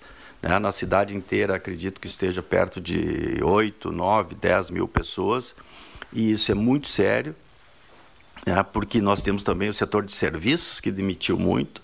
E se pararmos para pensar que comércio e serviços juntos representam 70% da riqueza de Pelotas, da riqueza que eu digo do, do, PIB de Pelotas, né, do que é produzido em Pelotas, Uh, então é muito preocupante, porque nós estamos praticamente com 80%, 80% a 70% abaixo das vendas nos períodos normais. Isso é muita coisa. Nós acreditávamos que ficaríamos entre é, 50%, 40% abaixo, que já seria muito difícil, mas 80%, 70% a menos é algo quase insustentável. E sem contar, uh, Cleito, que que o governo federal tem feito o que pode para ajudar o, o, o, empreendedor, né? Tem prorrogado pagamentos, tem parcelado pagamentos, tem liberado crédito, né? Tem mais programas que virão para tentar ajudar é, que o empreendedor continue trabalhando, que tente evitar demissões, que tente fechar suas empresas, né? E da parte do governo do estado, nós não vemos nenhuma ação nesse sentido. O governo do estado está cobrando tudo normalmente, como se tivéssemos no maior nível de vendas da nossa história. Né? Ah, a, a, companhia de energia elétrica está cortando a luz, a CE está cortando luz de, de lojista que não consegue pagar a luz. Né? Sem luz ele não vende, não usa máquina de cartão, não tira nota, não faz nada. Né? O governo do estado está cobrando todos os tributos regularmente, normalmente, e obviamente que a grande maioria, a grande maioria dos micro e pequenos estão atrasando, não estão pagando. Então, mesmo que a pandemia termine, todos sairão com um grau de endividamento muito grande, né? E tendo que reparcelar, se é que vão ter condições de reparcelar, enfim, tudo isso. Então, nós estamos extremamente preocupados e isso vai, já está refletindo né, no caixa da prefeitura também, obviamente, porque se um setor tão forte quanto comércio e serviço no nosso município está com essa dificuldade, obviamente que os recursos que retornam ao governo municipal, né, dos impostos, enfim, da produção, eh, estão caindo vertiginosamente. E certamente a prefeitura vai já está com dificuldade, terá muito mais dificuldade de honrar seus compromissos, isso incluindo salários. Então, Cleiton, eu tenho dito o seguinte: ó, nós temos tido muita sorte. A, a, Zona Sul talvez seja a região do Brasil menos, é, é, é, menos contaminada, que, que o vírus causou menos danos, graças a Deus, né, que continue assim. Estamos só com, com uma, um, um óbito né, aqui na nossa região e que Deus queira que, que continuemos assim. Enfim, mas uh, uh, eu acho que eu, eu, eu, eu já falei isso anteriormente. Nós precisamos lembrar as pessoas que aquelas que têm condições de consumir, que têm dinheiro e precisam consumir, que consumam. Consumam através das redes sociais, liguem, pede para mandar em casa, com todos os cuidados. Quem pode, vá ao comércio, vá aos serviços. Né? Uh, tente usar o máximo possível das suas necessidades, né, fazer é, é, com que a, a, riqueza, ou a riqueza, o dinheiro volte a circular pelo menos num, num patamar um pouco maior do que está circulando, porque aquelas pessoas que têm condições né, e, e, e querem consumir, e não estão consumindo por algum qualquer motivo, né, elas também vão acabar sofrendo ali adiante. Terá grande parte do comércio fechado, né? a prefeitura municipal terá grandes dificuldades de executar seus serviços, de dar o retorno para a população. Né? E todos vamos sofrer. Então a situação é bastante preocupante, sim. Dia das Mães já foi, caiu mais do que imaginávamos que, que poderia cair. Agora temos o Dia dos Namorados e é uma data importantíssima que tem crescido muito o Dia dos Namorados, né? Porque porque casados se consideram namorados, se presenteiam, namorados se presenteiam também, né? Enfim, é, é uma grande parcela da população que comemora esse dia. Então nós esperamos que talvez essa semana e a semana que vem, que antecede a Dia dos Namorados, a gente possa recuperar um pouco, um pouco da, do que a gente tem perdido é, maciçamente. Tá? Então, esse é meu apelo, essa é a realidade que estamos vivendo. Espero que todos fiquem bem, com saúde e que a nossa Zona Sul continue assim, sendo uma das menos infectadas por esse vírus. Muito bem, prezadíssimo. Renzo Antonioli, presidente do Cindy Lojas, conversando com os integrantes da mesa de debates do 13. Associação Comercial, Palácio do Comércio. Uma coisa que te incomoda muito, a mensagem que veio agora que o Leonir me repassou aqui. Respondo no ato, rinite alérgica. Rinite alérgica é uma coisa que incomoda muito, muito, desestabiliza e mais, deixa o camarada às vezes muito irritado. Muito, muito irritado. Certa feita, ouvintes e Leonir, eu, fiquei, eu tomei conhecimento que reuniram uma meia dúzia é, para prestar as mais tocantes homenagens a essa meia dúzia no jantar solene que os jornais mostraram foi no município de Patópolis, no prédio do Poder Executivo de Patópolis, BIT. Né? E eu acompanhei é, o relato de uma pessoa que se fez presente, uma pessoa rio-grandina que se fez presente, e fiquei assim, digo, mas meu Deus, eu tenho que me lembrar do Freitas, preciso lembrar do Freitas de novo, autofagia. O processo é autofágico, dizia o Freitas os de casa devorando os de casa, sabe? Os de casa perseguindo os de casa, os de casa hostilizando os de casa, os de casa tentando irritar o, os, os outros de casa, os parceiros, os parceiros de uma vida inteira, sabe? Que se doam por inteiro às causas regionais.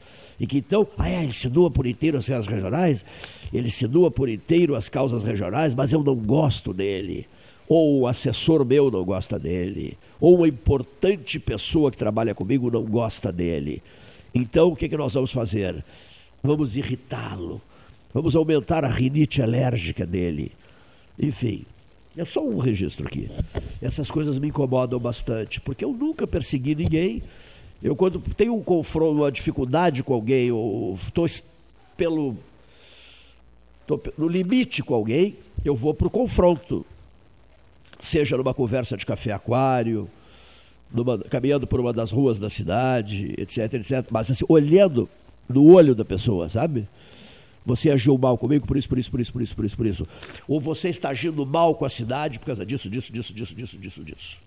Eu sei bem quais são as regras e o comportamento necessário do desempenho da função. Sei, sei muito bem. Até outro dia, invadi madrugada adentro pelo telefone, conversando com o professor Luiz Arthur Ferrareto, da Universidade Federal do Rio Grande do Sul, que, que abrirá as 12 horas uh, científicas aqui, no 7 de julho, dizendo, Ferrareto, às vezes eu não me controlo, sabe? Mas eu não me controlo. Mas quando eu parto para um debate profundo sobre questões ligadas à saúde pública, por exemplo, eu faço, eu, eu, eu, eu faço olho no olho, microfone ligado, o meu e o do outro, da outra pessoa. Mas é olho no olho, olhando para a pessoa, olhando para a pessoa. Eu acho que pelo menos isso me, me alivia a sensação de mal-estar. É muito melhor quando você enfrenta alguém e se alguém te diz coisas cruéis, ou, tu, ou no caso tu externas coisas cruéis para esse alguém, seja quem for, olhando no olho, não pelas costas. Pelas costas é muito feio, sabe? É um comportamento de safado. Né? É, o, é o farsante em campo. Quando a, o sujeito ataca alguém pelas costas, é o farsante em campo. E o farsante é, o pior, é a pior espécie de, de, de ser humano. O farsante, o duplo. sabe? A pessoa dupla. A duplicidade é uma coisa nojenta. Então eu posso, às vezes, ser indelicado, ser impiedoso, ser cruel, mas é debatendo pautas de alto interesse de Pelotas. Sabe, sorrisinho fácil não me agrada. Sabe aquela conversinha fiada, papinho furado, superficial, para enganar o outro, sabe? Para dar uma ideia equivocada para o ouvinte ou para o cidadão que está debatendo contigo, eu prefiro ir para o confronto, sabe? Confronto no sentido construtivo. Por quê? Por que no sentido construtivo? Para beneficiar os munícipes, os habitantes do lugar ou da região. Agora, tanto não é uma coisa maldosa, safada ou coisa do gênero, que eu não guardo rancores. Assim como eu sou cruel no debate com alguém, em cima de uma causa de alto interesse comunitário, eu sou o primeiro a convidar. Já, já se teve aqui na história do 13, não vou ficar repetindo isso, mas gente que me processou me processou, o advogado me procurou, doutor Lamego, saudoso Francisco Soares Lamego. Cleiton, e hoje aqui, uma situação delicada, eu gosto tanto de ti e tal, sou teu amigo, frequento 13 horas, mas eu venho hoje aqui na, na condição de advogado de uma parte que está te processando. De nenhum problema, cumpra o seu papel, doutor. Nossa amizade não sofrerá balo de nenhuma espécie. E depois, passados alguns meses, a pessoa se deu conta, retirou o processo, retirou o processo Retirou o processo. Hoje nos damos super bem. Veio o 13 várias vezes. Tá? Eu não guardo rancores. Mas assim, quando eu estou no meu limite, eu acabo questionando com firmeza, né? com dureza até. Porque às vezes, certos políticos se deixam contagiar, contaminar por outros, por outros, que de repente esses outros ficam recebendo informações equivocadas e passam a nutrir uma antipatia profunda pela minha pessoa. Não pode, não, não, não, não eu não gostaria que fosse assim, porque a casa está sempre aberta, sempre esteve aberta, debate livre, opinião independente. Tem, muitas pessoas ficaram inimigas minhas depois se encontraram comigo no Café Aquários ou em outros lugares. Cleito, quero voltar a me dar contigo, tu não é um cara do mal. Ah, mas o cara do mal, tu, é, tu és, digamos assim, um sujeito complicado às vezes, porque tu, determinados assuntos que te incendeiam, tu bota no microfone isso com, com muita veemência. E tu crias antipatias ao natural, gratuitas, mas crias. E às vezes essas pessoas, com o passar do tempo, é preciso dar tempo ao tempo, né? é preciso sempre dar tempo ao tempo. Com o passar do tempo, você diz, não, para aí, esse cara não é aquilo que eu pensava. Vou procurá-lo, vou reatar relações com ele. E reata numa boa. Eu não sou um sujeito rancoroso e cruel. Só que eu não. Eu, o, Fre, o Freitas. Freitas também me ensinou isso, mas o Cândido Norberto me ensinou um dia, eu nunca esqueci disso, era um gurizinho, estava começando a minha carreira lá em Buenos Aires, pela Rádio Gaúcha, lançamento dos 100 kW. Ele me disse, gurizinho, a gente deve pensar em voz alta no rádio. Pensar em voz alta. Era até o título do meu comentário, pensando em voz alta. Porque aí não tem hipocrisia, não tem falsidade, não tem cinismo, não tem nada. Pensando em voz alta, ah, vai, vai se dispor. A tendência é se dispor com muita gente. Dane-se. Amanhã ou depois eles vão, vão se dar conta que foi uma disposição necessária para o crescimento das duas partes, viu? Para o crescimento de quem faz a crítica, de quem pensa em voz alta e acaba criticando, e para o crescimento de quem ouve a crítica e daqui a pouco vai, vai reconhecer, mas para aí eu não agi bem com a minha cidade. Eu não botei o coração na bandeja para tratar de determinado tema com relação aos avanços da minha cidade. Então, esse é o recado que eu quero dar hoje aqui. Eu não guardo rancores, não se sintam abalados com cruéis debates que são gerados aqui. Eles são necessários. Até porque faça sempre aquela brincadeira. Que dia é hoje? Tanto de tanto de, eu digo 2080? Não, Cleiton, 2020. Não, podia ser 2080, não é? Podia ser 2020 hoje, daqui a pouco 2080, lá adiante 2080. O nosso problema é dar combate ao verdadeiro adversário, ao inimigo, um grande inimigo. Não é, Roberto Fernandes está nos ouvindo em Florianópolis agora, está mandando me dizer aqui. O grande inimigo perdão, o mais terrível dos adversários, Leonir Bade. Sabe qual é? Sabe quem é Leonir Bade? É o tempo. Ele não tem pressa. Ele tem uma paciência infinita e ele nos espera na próxima esquina ou na próxima década, não sei eu quando. O tempo, esse é o verdadeiro adversário. O resto, relações humanas, temos que nos entender. Precisamos nos entender. Sabe por quê? Não se pode levar a sério ou dar, dar, dar, dar condições à, à, à evolução da autofagia pelotense. Uns destruindo os outros, uns querendo que os outros se quebrem, se rebentem. O famoso barril de caranguejos, certo? O barril de caranguejos. O barril de caranguejos de Rio Grande, lá no Cassino, na beira da praia, é tampado, há uma tampa desse barril de caranguejos. No de Pelotas, no barril de caranguejos de Pelotas, cheio de caranguejos, não é preciso usar tampa. Sabe por quê? Os que estão na parte de cima tentam sair, os de baixo não permitem, puxam os que estão na parte de cima.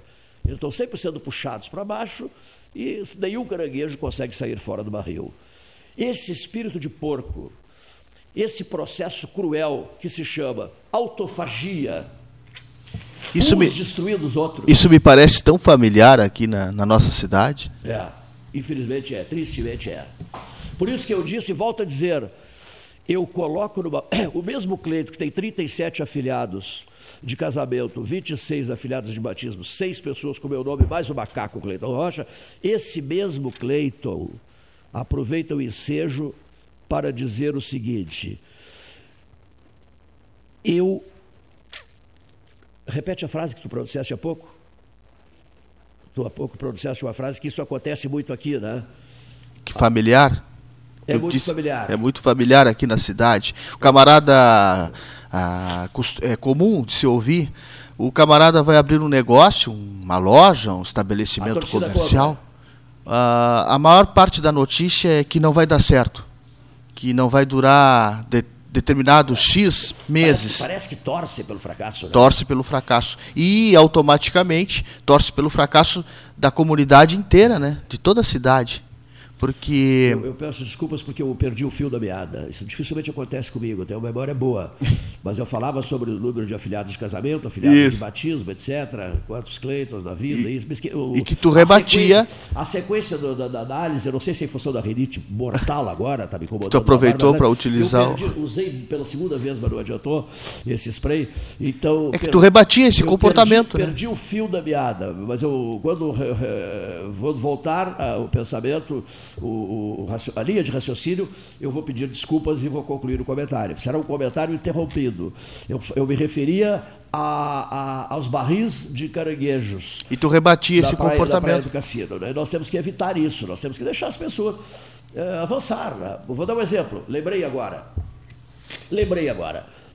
É, nos últimos 42 anos, para falar em 13 horas, há dezenas, dezenas, dezenas, dezenas e dezenas de pessoas que se davam maravilhosamente bem comigo, que viviam no 13 horas, que me chamavam para papos no café aquário, cafezinho, dar uma caminhada pela rua, trocar uma ideia, tomar um vinho, uma cerveja, tal, tal, tal. Almoçar no chu? Almoçar no chu, lá no, lá no Bistrô Pelotense ou aqui na, na, na, na Confeitaria Paris, e que de repente sumiram. Dezenas, eu disse. Sumiram, desapareceram. Aí foram cumprir as suas missões. Cumpridas as suas missões, se reapresentaram. Ou, não necessariamente que tenham se reapresentado ou 13 horas, mas me procuraram. Então eu escrevi um texto, o Dauro Júnior sabe bem disso, que é um grande amigo meu, eu escrevi um texto sobre o Café Aquários para o Dauro, para o livro do Dauro, mas também escrevi um texto sobre os ex. Ex isso, ex aquilo, ex aquilo outro. Né? Eu sempre tenho essa fixação na figura do ex. Eles são tão saudáveis, são tão tranquilos, têm uma história linda de vida, depois se reaproximam de mim, até de repente pensando em contar essa história, o que fizeram, o que deixaram de fazer. A figura do ex na minha vida é uma coisa marcante, sabia? Quando o sujeito se torna ex, ex qualquer coisa, ele se representa e passa a conviver, e o Cleiton volta a ser uma pessoa merecedora do convívio. Sobre isso eu vou escrever. Enquanto eu penso em escrever, eu te peço para ouvirmos o comentário do professor Alten Teixeira Filho ao microfone do 13 Horas. Boa tarde, meu amigo Cleiton Rocha, Paulo Gastal e ouvintes. É, janeiro de 2020 foi o ano mais quente da história, 1,14 graus acima da média do século XX, e segundo projeção da NASA, 2020 quebrará todos os recordes históricos de aquecimento. É, em 2019, é, dobraram o número de incêndios de áreas queimadas no Brasil, de matas, somando uma área que abrangeria o estado de São Paulo e Rio de Janeiro junto, para se ter uma ideia dessa gravidade. É claro que os incêndios aumentaram o aquecimento global e os incêndios aumentam justamente por conta dos desmatamentos. Lembro o dia do fogo na, promovido pelo agronegócio na Amazônia, que vai ser intensificado agora em final de julho, agosto, né? E alteração de usos de, de campos nativos, que é expressivo no Rio Grande do Sul. É, especificamente no Rio Grande do Sul, falando do nosso estado, as queimadas, nesse início de ano, as queimadas no Rio Grande do Sul aumentaram em quatro vezes. Quatro vezes. E a Secretaria Estadual do Meio Ambiente é, enviou nota dizendo que responsabiliza a estiagem pelas queimadas. Ora, essa é uma visão pirolha, né? É, é, estiagem não faz queimada, estiagem seca os campos. Quem queima são as pessoas. E aí eu lembro especificamente que essas queimadas no Rio Grande do Sul têm, sim, uma origem na própria ação do governo do estado com a alteração daquele PL que foi feito, né, a, a proposta de PL 431 do governo do estado. Então, vejam, é, nós temos um, no Brasil inteiro se diz isso, né, a expansão da fronteira agrícola.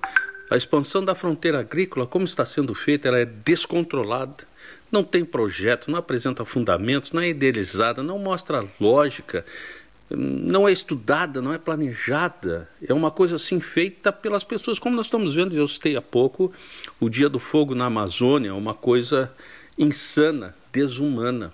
E voltando ao PL, o 431, só para nós termos uma ideia, ele, ele libera de audiências públicas programas governamentais que podem destruir o meio ambiente. E foi aprovado pelos deputados estaduais. Né? Alguns até se manifestaram muito orgulhosos de terem aprovado esse projeto. Coitados. No PL, também o Consema fica controlado por interesses econômicos, assim como esse governo também é controlado muito pelo, por interesses econômicos. Né? Por exemplo, eu lembro que o gerenciamento costeiro, que tinha nove artigos, restaram só dois foi retirada a proteção das dunas frontais, foi retirada a proteção de dunas, de banhados, de várzeas, de, várzeas, de sítios arqueológicos, paleontológicos, inacreditável, destruírem a natureza, destruírem a história do Rio Grande do Sul, né? E, e também tirar a proteção de áreas é, onde tem espécies ameaçadas de extinção.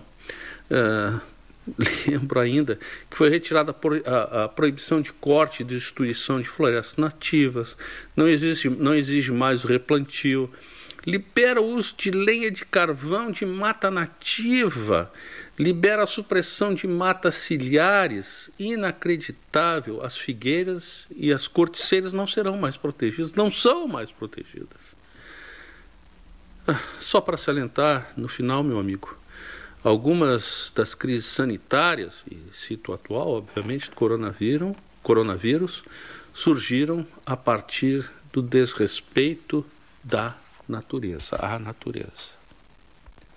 Muito bem. Depoimento do professor Alter Teixeira Filho. Estou, nesse momento, em contato com a cidade de Porto Alegre.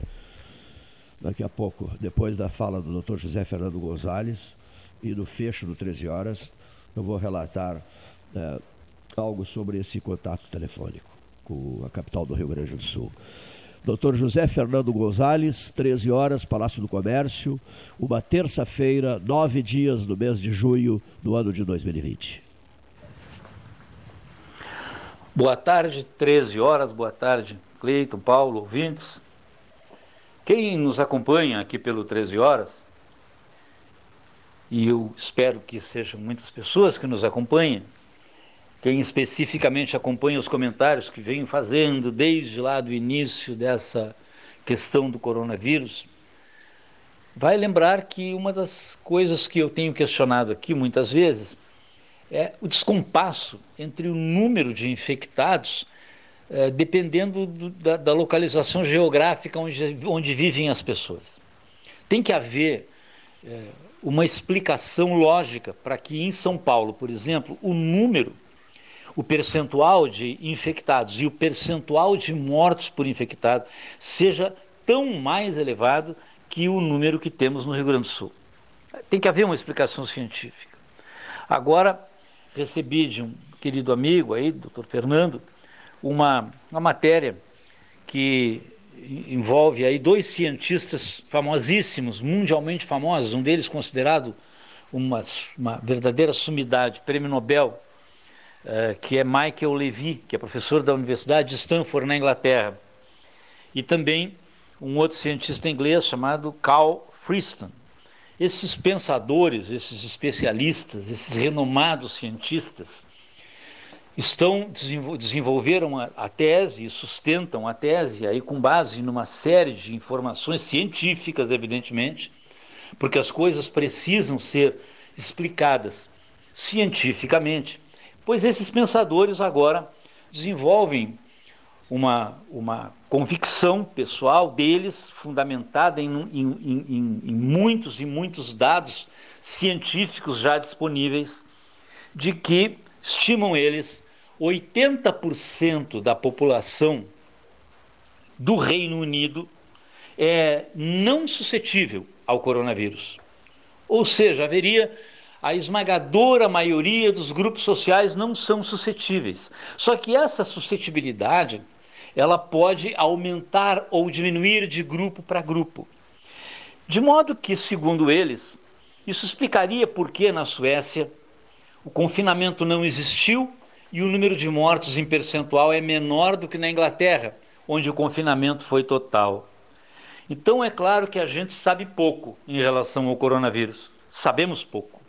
Mas entre tudo que se tem visto ou evidenciado, e respeito profundamente o estudo dos cientistas ingleses, porque ninguém ganha hoje um prêmio Nobel por acaso, é?